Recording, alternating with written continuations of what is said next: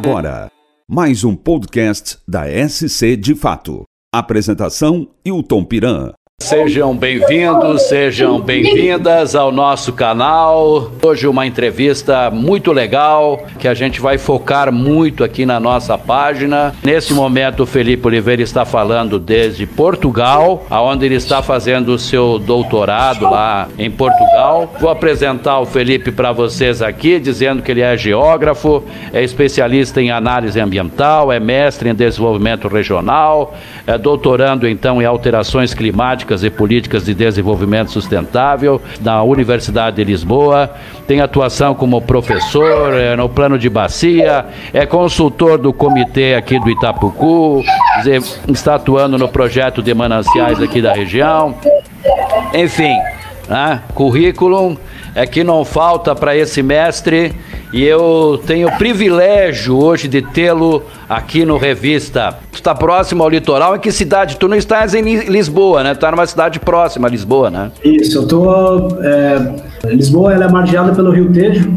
Atravessando o Rio Tejo tem o município de Almada, eu moro no município de Almada moro como se fosse num balneário aqui chamado Costa da Caparica. É, vamos entrar no tema que é alterações climáticas e perspectivas na bacia do Itapocu. O Felipe há poucos dias palestrou aqui para uh, um grupo de pessoas que são do comitê da bacia do Itapocu e também alguns colegas, enfim, que atuam, técnicos, falou sobre esse tema em uma palestra que ele promoveu. E, e nós, ah, entendendo ser um tema muito importante para levar para a população aqui da região, não só aqui da região, mas do estado, enfim, quem nos acompanha, nós então fizemos esse convite e o Felipe se colocou à disposição. De novo, te agradeço por isso. Muito bem, vamos começar então exatamente sobre essas alterações e que você está focando no teu doutorado, que é essas alterações climáticas, Felipe. Ok. É, acho muito bacana você, você fazer a citação do, do comitê, porque essa palestra que a gente fez, né, que eu fiz para eles fazer umas, no começo do mês, agora, dia 7, se eu não me engano, é, ela vem já numa sequência de ações que o comitê vem promovendo já há, há tempo sobre a temática ambiental. Então, assisti já algumas palestras, por exemplo, do professor Juarez Almonte, que foi meu orientador do mestrado, falando sobre alterações climáticas, sobre paleoclima e sobre como é que uh, Santa Catarina está sofrendo com essas ações. O meu mestrado foi em desenvolvimento regional, estudando a bacia do Itapocu. No dia a dia, a gente discutia os assuntos relacionados à bacia. Então, a ideia foi já tendo uma ideia, né, já tendo um conhecimento de que estão ocorrendo alterações climáticas, é pensar o que, que essas alterações elas ocorrendo, né, com, a, com a ocorrência delas, é primeiro entender quais serão essas alterações e o que, que isso causa na bacia do Itapocu. Então, para entender um pouquinho de alteração climática, a gente precisa só pensar no que, que é o clima, né? E para entender o clima, a gente tem que ter na cabeça que o clima vai ser uma interação entre oceano, atmosfera, a parte da Terra, que a gente chama de litosfera, a biosfera, que é toda a vida que está dentro do planeta, e a criosfera, que é, são as partes de gelo do nosso planeta. Tudo isso em interação vai formar o clima que a gente tem no planeta. Lembrando que o grande motor desse clima, ele não está dentro do planeta, ele está fora, que é o Sol, que está jogando energia a todo momento para o planeta Terra. É, Fala-se muito, quando a gente trata de, de alteração climática, num fenômeno que a gente conhece como aquecimento global. É, o aquecimento global é um fenômeno natural que faz com que a temperatura do planeta, com que faz com que a energia solar fique retida no planeta, né? E com isso a gente tem o desenvolvimento, é, a condição do planeta como ele tem hoje. A grande questão é o, o, o efeito estufa sendo natural, né? Ele permitiu que a vida se desenvolvesse dessa forma que a gente tem hoje. O que acontece hoje é que, de acordo com os estudos, as atividades humanas estão levando né, a que esse efeito estufa ele se intensifique. E intensificando o efeito estufa, você tem um aumento da temperatura. De forma rápida, não vou me estender muito nessa parte tão é, técnica, né, Então eles fizeram os estudos, eles descobriram então, eles conseguem hoje contar quanto de, de CO2 tem na atmosfera e perceberam que essa quantidade de CO2, ela é os estudos mostram que você tem hoje uma quantidade maior de CO2 na atmosfera, que é o gás do efeito estufa, que é o dióxido de carbono, maior do que você tinha há 800 mil anos. Então a gente tem pelo menos há quase um milhão de anos atrás. Os dados que a gente tem uh, com a medição, né, eles começaram em 1960, mais ou menos, e os dados que você tem anterior a isso, eles foram feitos, uma das formas é por meio de extração de gelo dos polos, ou de geleiras, e de lá, de, lá desse gelo você pega, imagina que você pega um cilindro de gelo, né, de uma, de uma geleira, e nesse cilindro de gelo você tem um monte de bolinha de ar que tem os gases que ficaram presos ali. E ali você consegue fazer a contagem de quanto CO2 você tinha em cada um dos momentos, né? Então, a constatação é que hoje a gente tem muito mais CO2 do que tinha há 800 mil anos. Se a gente cruzar o, o, os dados de CO2 com temperatura, você vê que as curvas desses gráficos elas se aproximam. Então, é, propõe-se ali, então, os cientistas colocam que você tem uma relação direta entre a quantidade de dióxido de carbono na atmosfera com a temperatura né, atmosférica do planeta.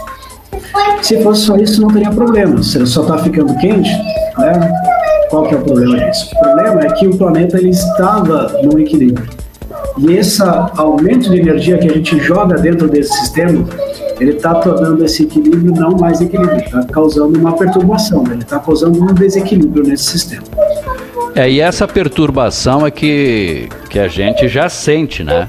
É, a gente já está sentindo em todo o sistema climático aí essas perturbações que começam a afetar aí não só começa a afetar o mundo, começa a afetar o Brasil e, e, a nossa região, partindo já aqui para a nossa região, as alterações, né, que isso está proporcionando no clima, até mesmo a nível regional aqui, né?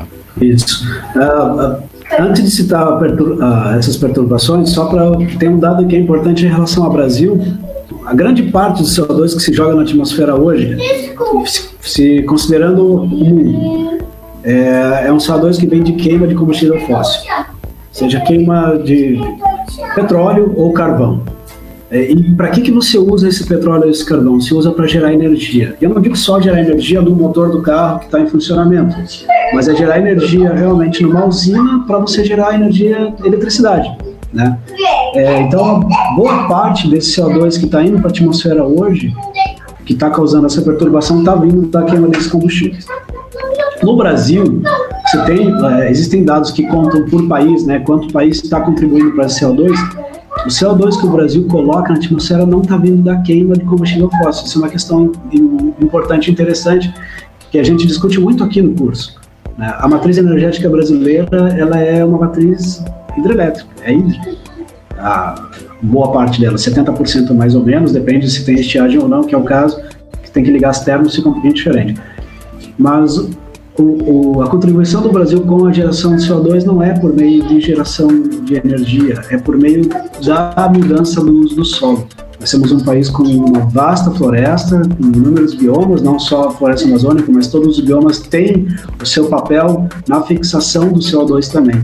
Então, por exemplo, quando eu transformo uma área, vou pegar o exemplo do cerrado, que era cerrado antes com uma vegetação própria, e eu transformo essa área numa área agricultável, eu estou fazendo o quê? Eu estou pegando todo o carbono que estava absorvido por aquela vegetação e naquele solo, estou jogando ele para a atmosfera de novo. Então, a geração de CO2 do Brasil, a contribuição de CO2 do Brasil, ela é muito maior na mudança do, do solo, principalmente com a alteração do, do solo para a agricultura. Não dizendo que a agricultura não é importante, porque ela é, mas da forma que ela está sendo feita, muitas vezes ela está causando danos também, está trazendo impacto no país de uma forma global. Aí, em relação, como se tinha comentado, criados da, do que a gente vem a, a percebendo já dessas alterações, de forma global, o que, que a gente percebe? Aumento de eventos extremos. Aonde estava nevando, uh, aonde neva está nevando mais muitas vezes. Você tem aumentos de eventos de seca, você tem aumento de eventos de chuva em excesso. Né? Nós tivemos em 2000, uh, ah, primeira década do ano 2000, um evento que nunca tinha sido registrado antes, que foi o furacão Catarina, um ciclone extratropical que atingiu a costa do, do Rio Grande do Sul e de Santa Catarina.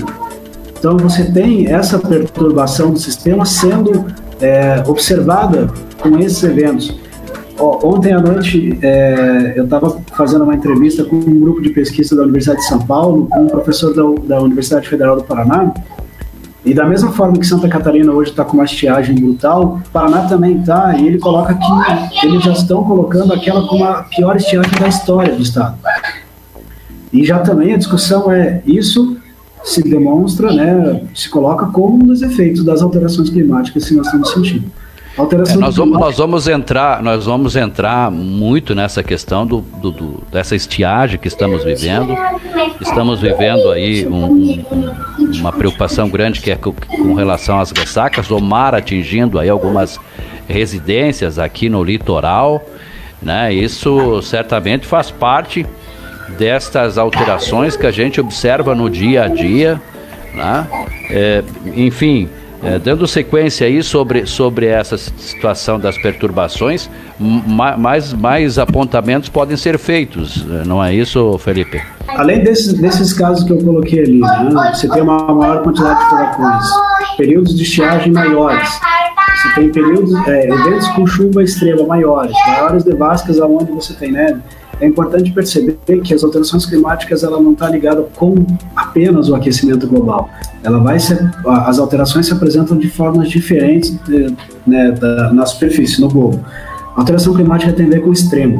Então você tem uma intensificação de fenômenos que antes eram incomuns, eles vão passar a ser mais comuns. E como a, a sociedade não está acostumada a isso, isso né, vai causar desconforto. Isso vai causar também uma perturbação da forma que a gente vive. Um, um, que você citou que eu acabei não citando é o aumento do nível do mar, que muita gente não percebe que acontece, porque as primeiras previsões que foram feitas falavam que ele seria muito maior do que ele está se apresentando hoje. Também muita gente confunde o aumento do nível do mar quando se fala que vai subir 50 centímetros, um metro, achando que vai vir um tsunami, uma onda de 1, 2, 3, 4, 5 metros para cima das pessoas. E não é dessa forma que esse aumento do nível do mar ele se apresenta. Mas, por exemplo, se você tem um aumento do nível do mar, nível do mar mesmo que pequeno, o que, que você consegue sentir muito com isso? É que as marés altas estão mais altas. Você tem aliado a isso ali um evento de ressaca com mais intensidade, e isso a gente tem percebido com uma recorrência muito maior. As ressacas no litoral de Santa Catarina elas estão acontecendo com muito mais frequência. Pega Barra Velha, por exemplo, pelo, pelo menos três vezes por ano você tem um evento de ressaca que está prejudicando construções, prejudicando muitas vezes ruas e assim por diante. Isso a gente já coloca como consequência das alterações climáticas. Você citou aí a questão de do manuseio aí na área da agricultura, claro que a gente é preciso que se, se esclareça bem essa situação quanto uh, ao uso do solo, ao uso dos recursos hídricos isso é fundamental a gente realmente esclarecer.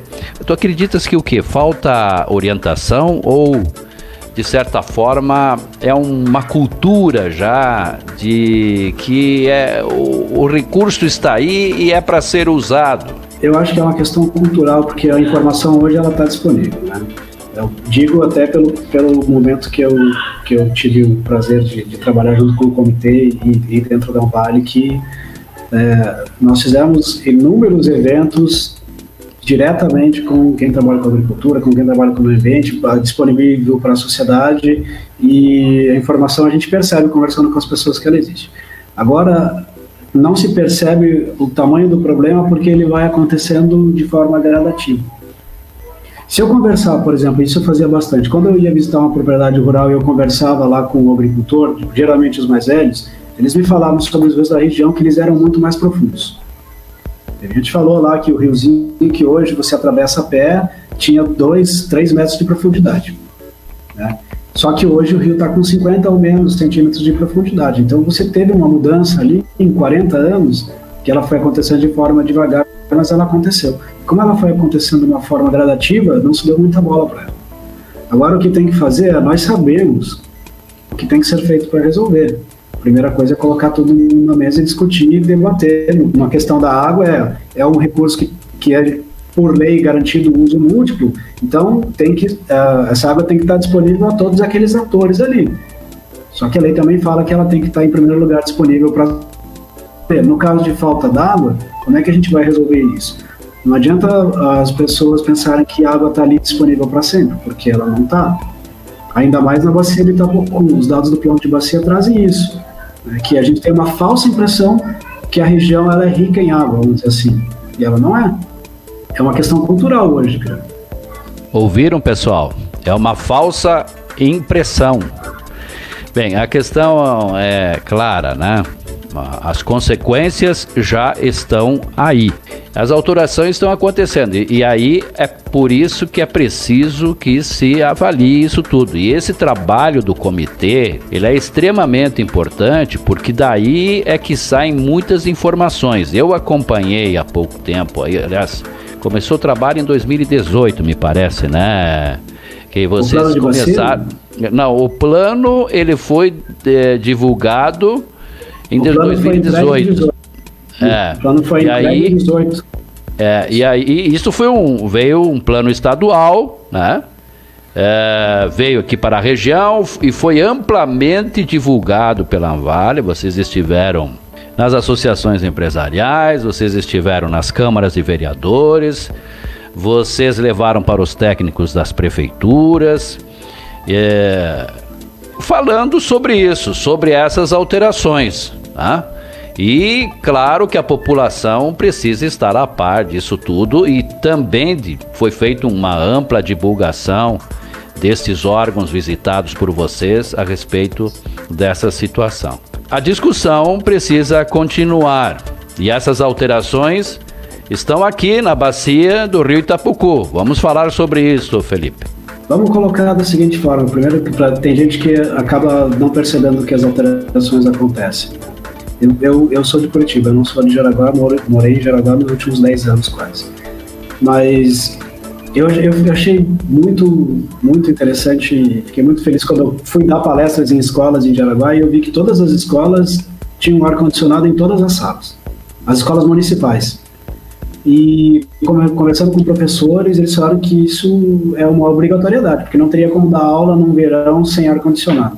Mas conversando com pessoas da minha idade, né, que nos anos 90 estava tendo aula, eles falavam que não tinha ar-condicionado em sala de aula e eles tinham aula do mesmo jeito. Então aí a gente percebe um aumento de temperatura já, inclusive, atuando ali na vida das pessoas, né? Então é, é importante a gente perceber que essa mudança está acontecendo mesmo. É, em relação a, a, o que mais a gente percebe na região quanto a isso, né? Além desse aumento de temperatura.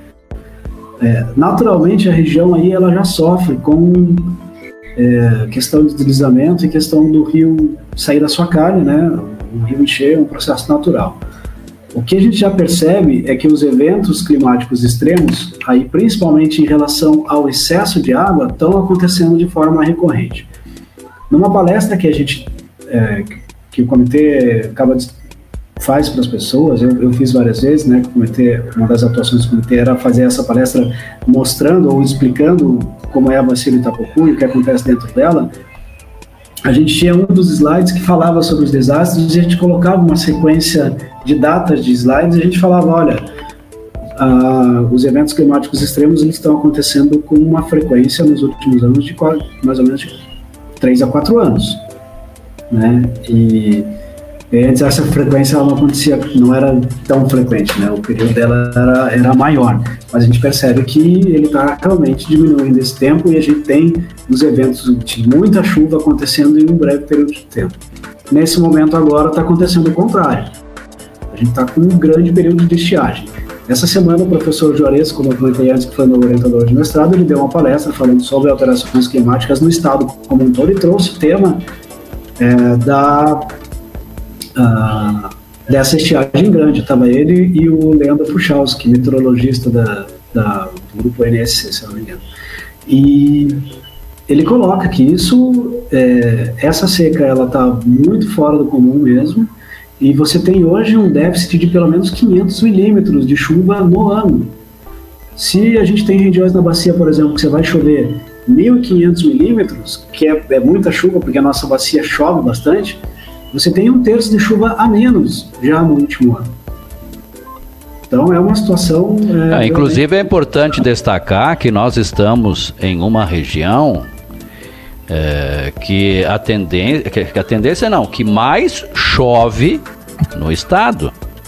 Essa, essa pesquisa aqui, a região de Joinville, Jaraguá, é, essa região aqui é uma das regiões que a, que a chuva realmente é frequente. Uhum. É frequente aqui na nossa região.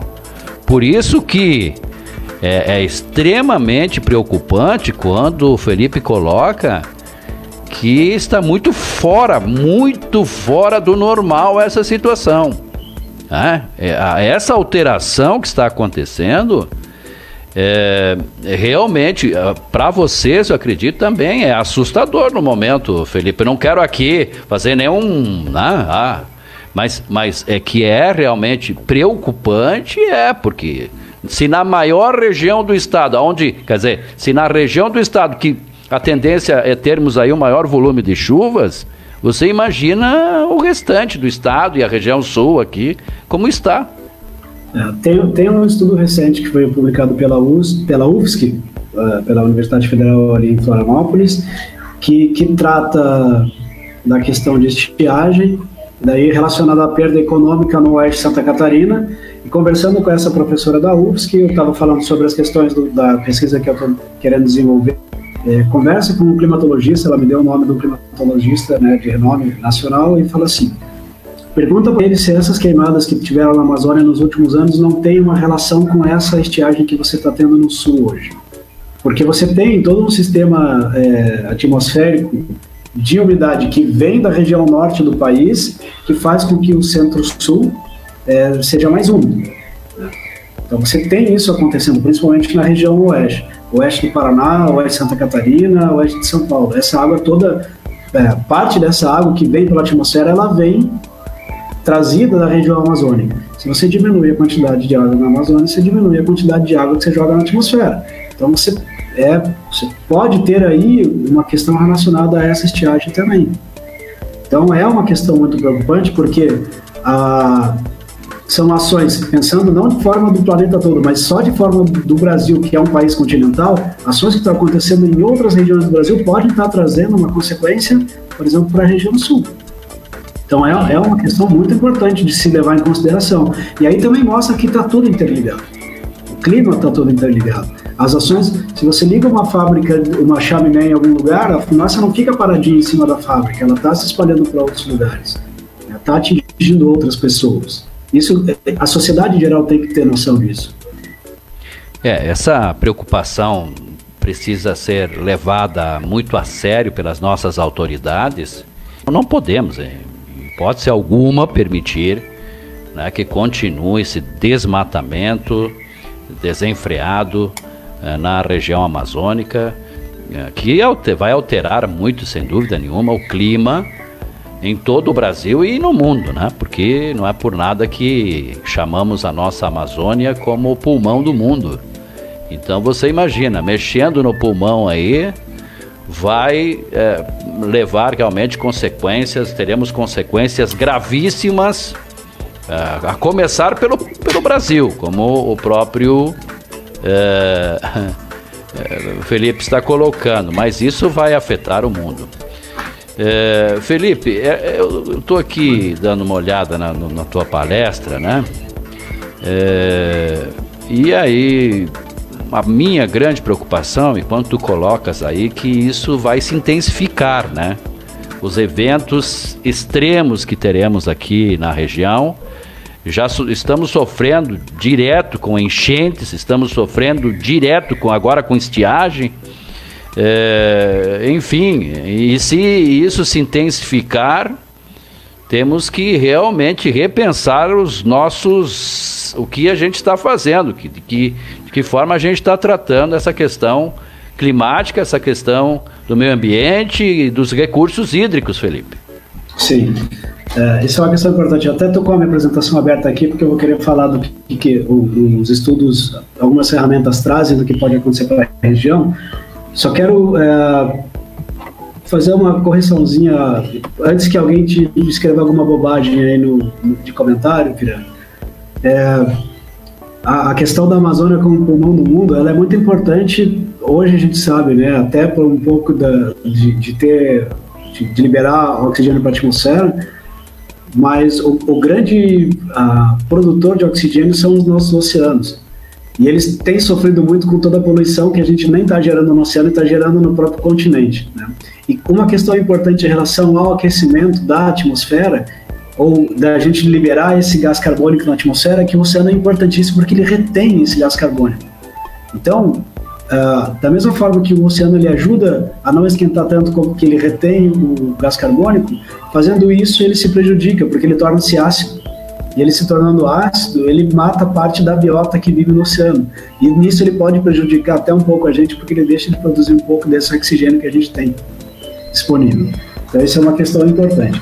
É, em relação ao, ao o, que eu, o que, que eu trouxe naquela palestra um pouco de conversa então, existem algumas ferramentas que trazem uma previsão de, do, do, que pode acontecer com uh, uma ferramenta que traz por cidades brasileiras. Eu peguei o exemplo de Jaraguá do Sul, que é a cidade centro ali da bacia, né? É, eu, eu, usei dois cenários em relação à quantidade de energia retida na atmosfera por essa quantidade de gases de, de efeito estufa. O importante é frisar que em todos os cenários, ou melhor, nos dois cenários que eu peguei, você tem aumento da, da temperatura em todos os meses, em todas as décadas de agora até 2100. Então é a temperatura, é a energia que está aumentando dentro desse sistema.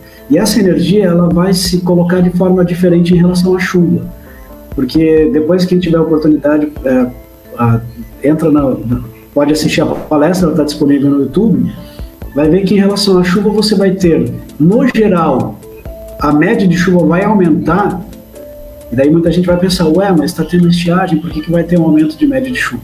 Porque, no geral, vai ter um aumento de média de chuva nos últimos 100 anos, ou nos próximos 100 anos.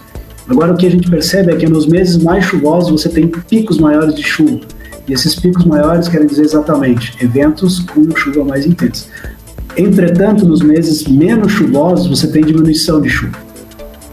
Então, quando, vamos dizer assim, o sistema hídrico já está mais estressado porque tem menos água disponível, você tem uma menor quantidade de chuva também. E isso pode gerar um transtorno ou um estresse muito maior.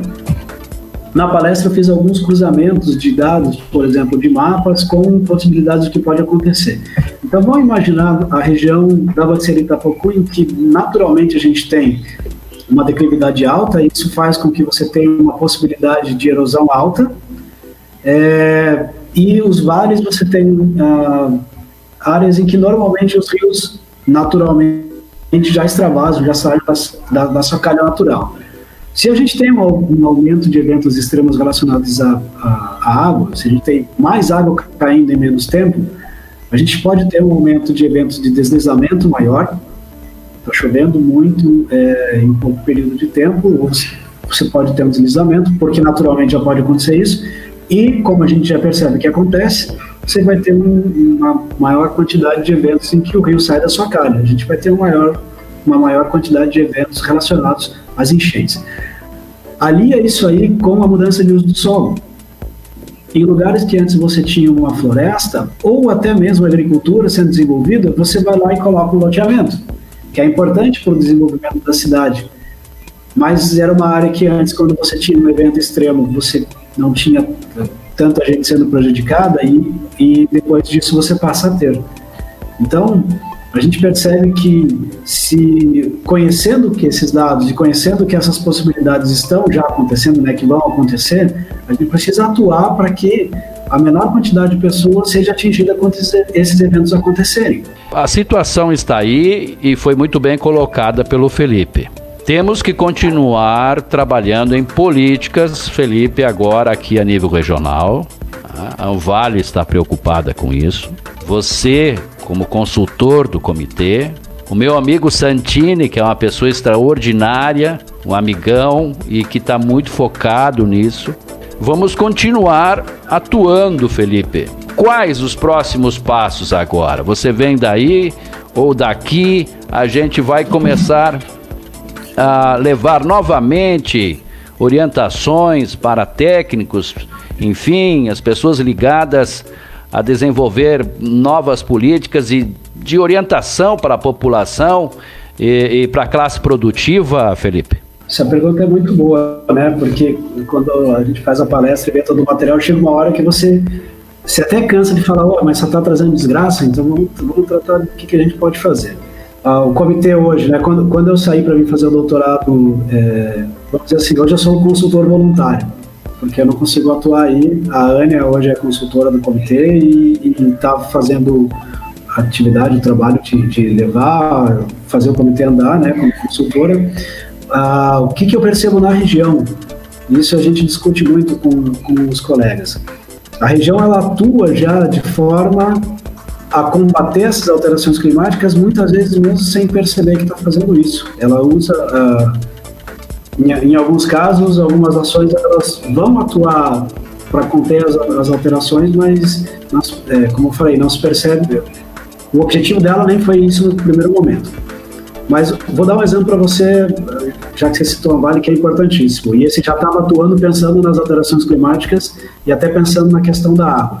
O projeto Mananciais, que a Vale desenvolve, é um projeto que busca exatamente isso, num, como agora se vive um problema de escassez, é um projeto que a gente é, busca plantar árvore, recuperar a floresta para ter disponibilidade hídrica. Né? projeto que foi pioneiro na região. O SAMAI depois fez o projeto ali da Mata Ciliar, que é importantíssimo também dentro da área urbana você fazer isso. Você tem várias ações acontecendo dentro da, da bacia, né, com os municípios atuando, é, levando isso acontecendo. Mas o que pode fazer, né?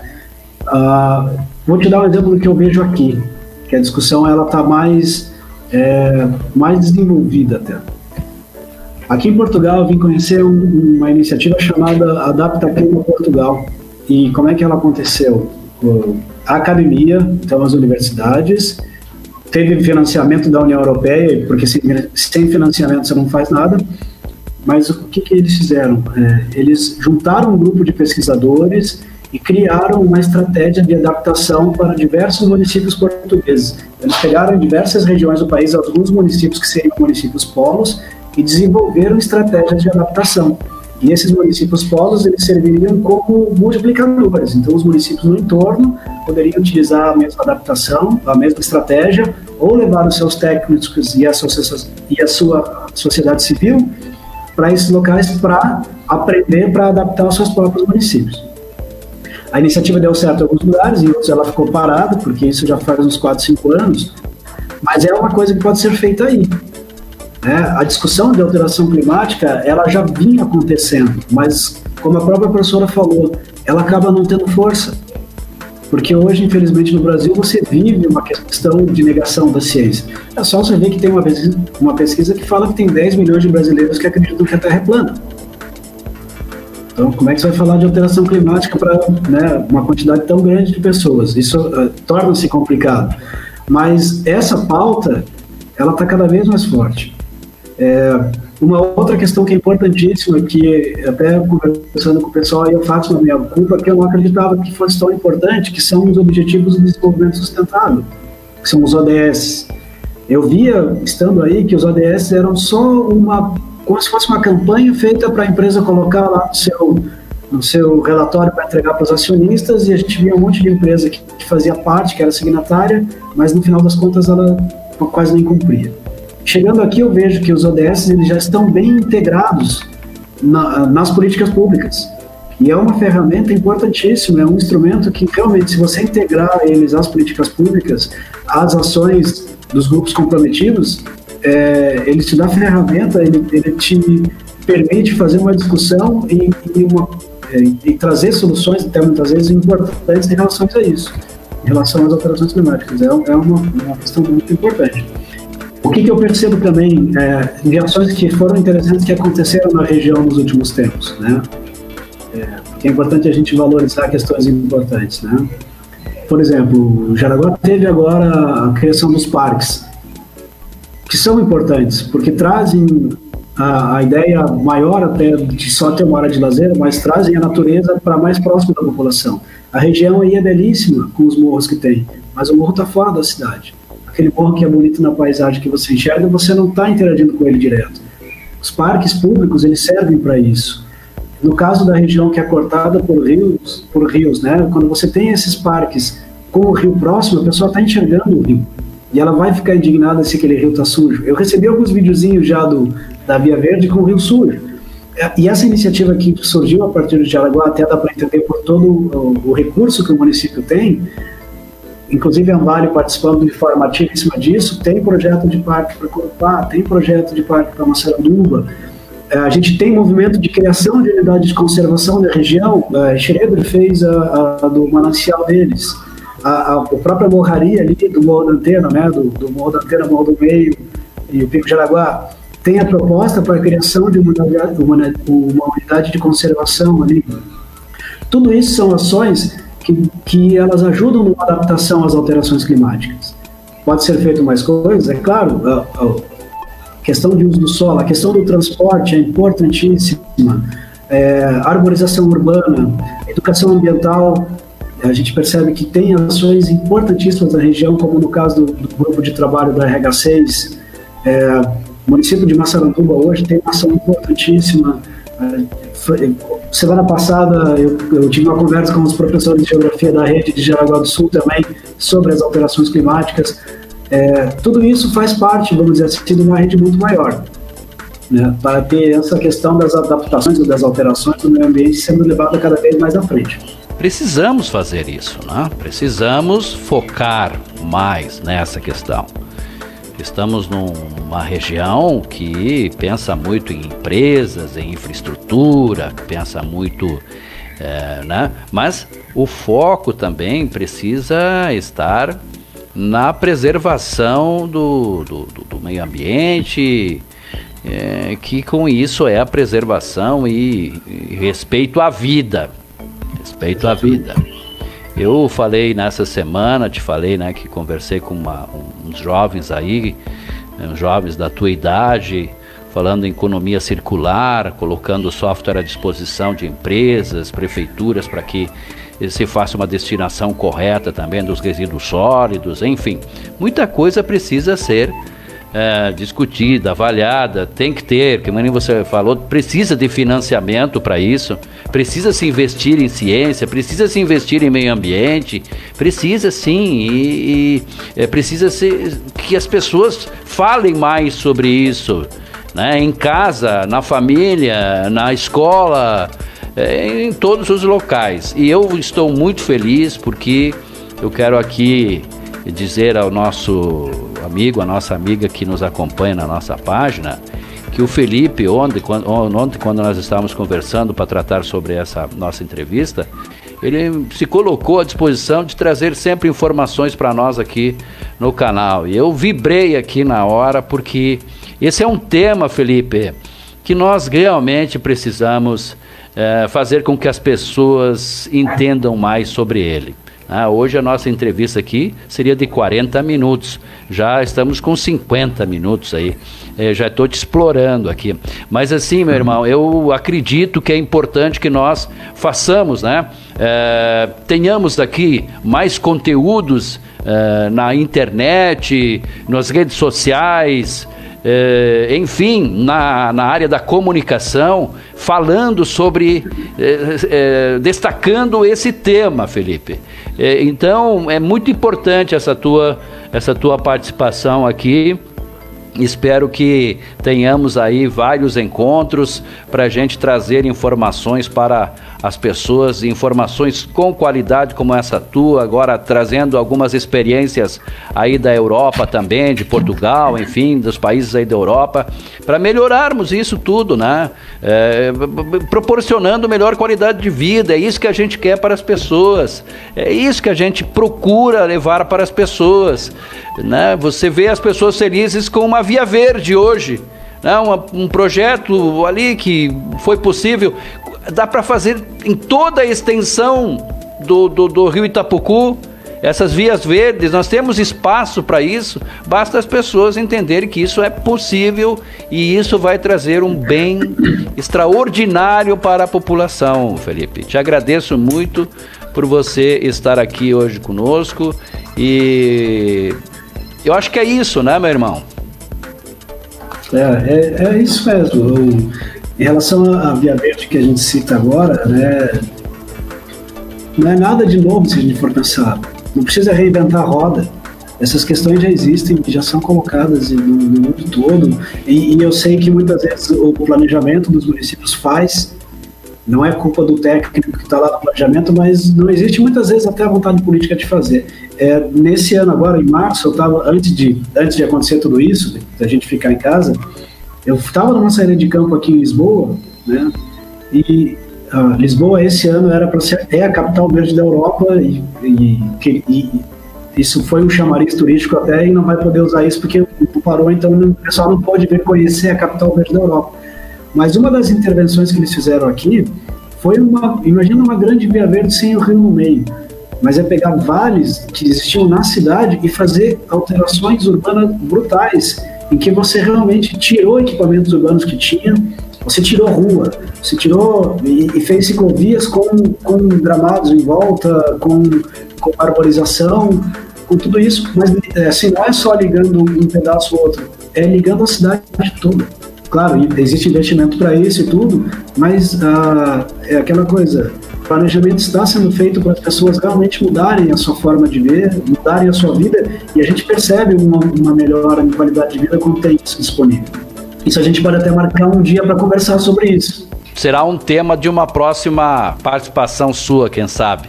Vamos marcar mais uma conversa e vamos uh, estabelecer alguns temas.